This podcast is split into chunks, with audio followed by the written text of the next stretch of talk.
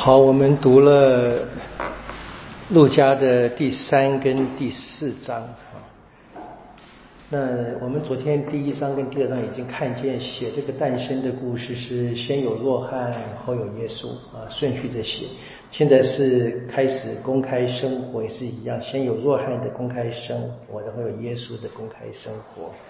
那这边我们更清楚看见路加的这个历史学家的特质。第三章一开始讲的这个。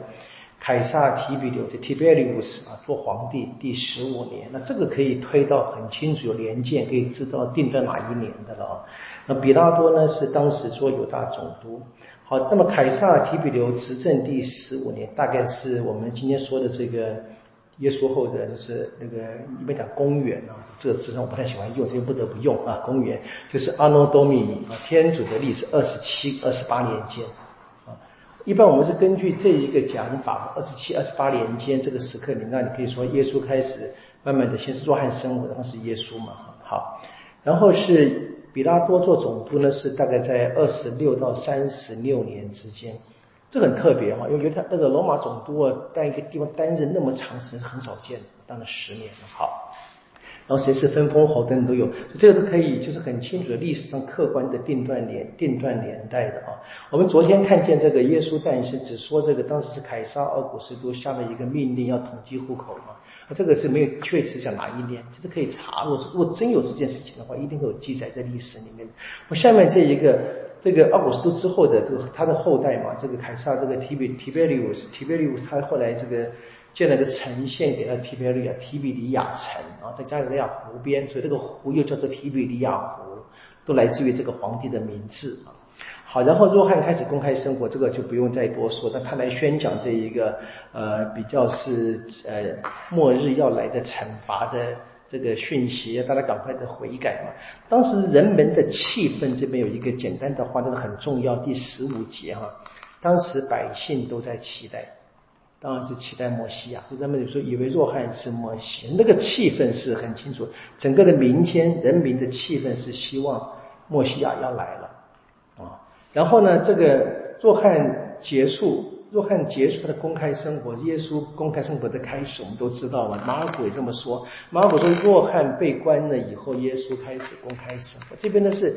那个路加更好的先写了，先写了若翰为什么被关了，在第十九到二十节。那么跟马尔谷后来补补讲的这个讯息是一样的，就是黑洛当时的黑洛的分封侯黑洛德应该是阿格里帕啊，他呢娶了他兄弟的妻子黑洛迪乱伦嘛啊，若若翰指责还有别的事情等等的，他就把若翰关起来了。然后呢是耶稣公开生活，不过。在若翰被关之前，耶稣是先接受若翰的洗，补就补充叙述一下啊，就是他把若翰故事讲完了，才讲耶稣的故事。时间上有一些倒叙，耶稣受洗呢，他说当老百姓都受洗之后，耶稣也来了，也受了洗啊。这边就没有讲说受谁的洗，当然我是前面是讲若翰施洗，做若翰的洗嘛。那天上的声音很重要啊，第二十节你是我的爱子，啊，这完全来自于马古的写法，马都是变成这。这个你是一个变成一个耶稣是直接天上声音讲话的对象，就对耶稣说的。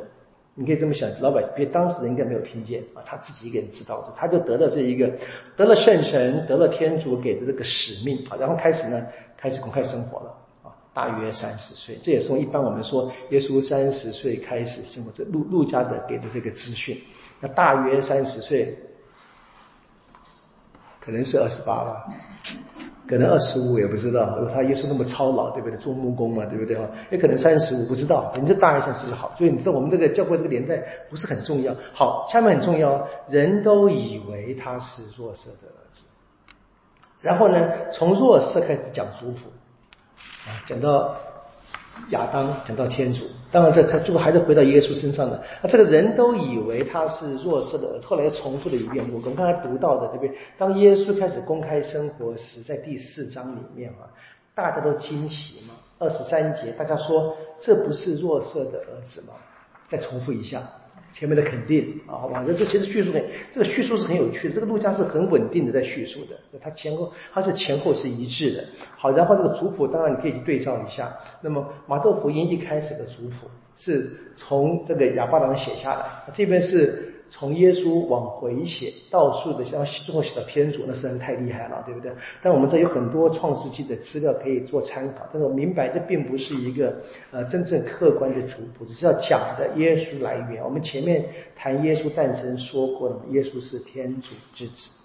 已经讲好，那第四章是耶稣正式开始公开生活了。好，公开生活前，族谱之前是耶稣受洗，对不对？因为受洗的一个最根本的一个效果是圣神降在他身上，所以呢，第四章第一节，耶稣充满圣神啊。然后呢，第四章的十四节，因圣神的德能，耶稣被推动开始公开生活。看见这个，从现在开始都是圣神。我们昨天所听的，在第一章、第二章所出现的每一个人呢，都充满圣神的。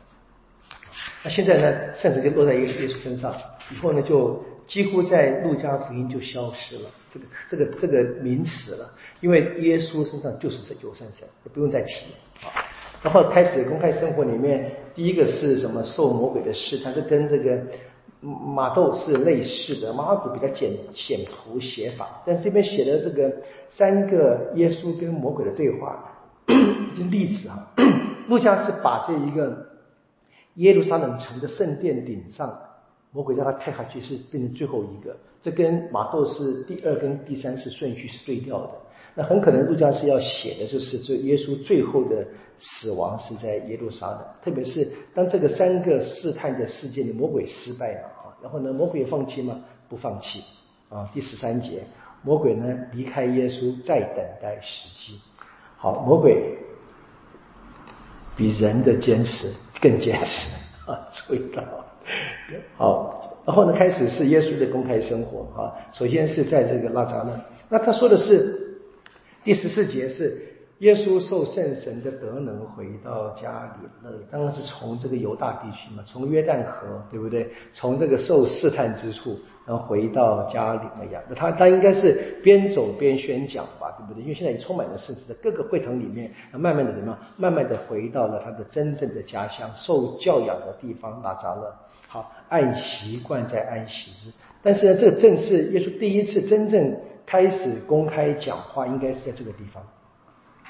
就这边陆家的记载里面，他真正开始，他前面都是一些，比如他跟他的母亲讲话，你为什么找我们？找我，对不对？但是比较实，这边是正式的。他长大了，成人了，他说话，然后他说的什么？今天你们所读的圣经，今天应验了。就前面天主关于末世救援，关于这个末世性的莫西亚所做的一切预言。天主所宣布的上主恩慈之年，随着他的到来就开始了。这是路加里面非常关键的一句，每一部福音的耶稣第一句话，你注意读，都都是有关键性的啊，都是这个标题式的表达。好，然后人们当时很惊讶，但每个人认识的都是一样，按照他们自己的想法，可从来就不会不会去想得更深，这也很奇怪。明明看见了特别的事啊。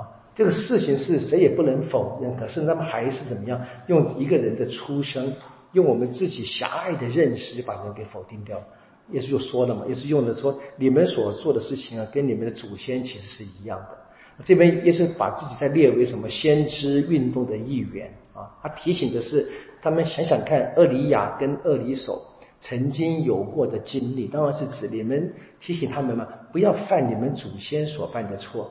可是，他们更凶，他们甚至想把耶稣杀死，这是很很奇怪。那我们知道，你可以看见一开始啊，这个福音很很写法很特别，因为耶稣一开始就已经面临死亡的威胁。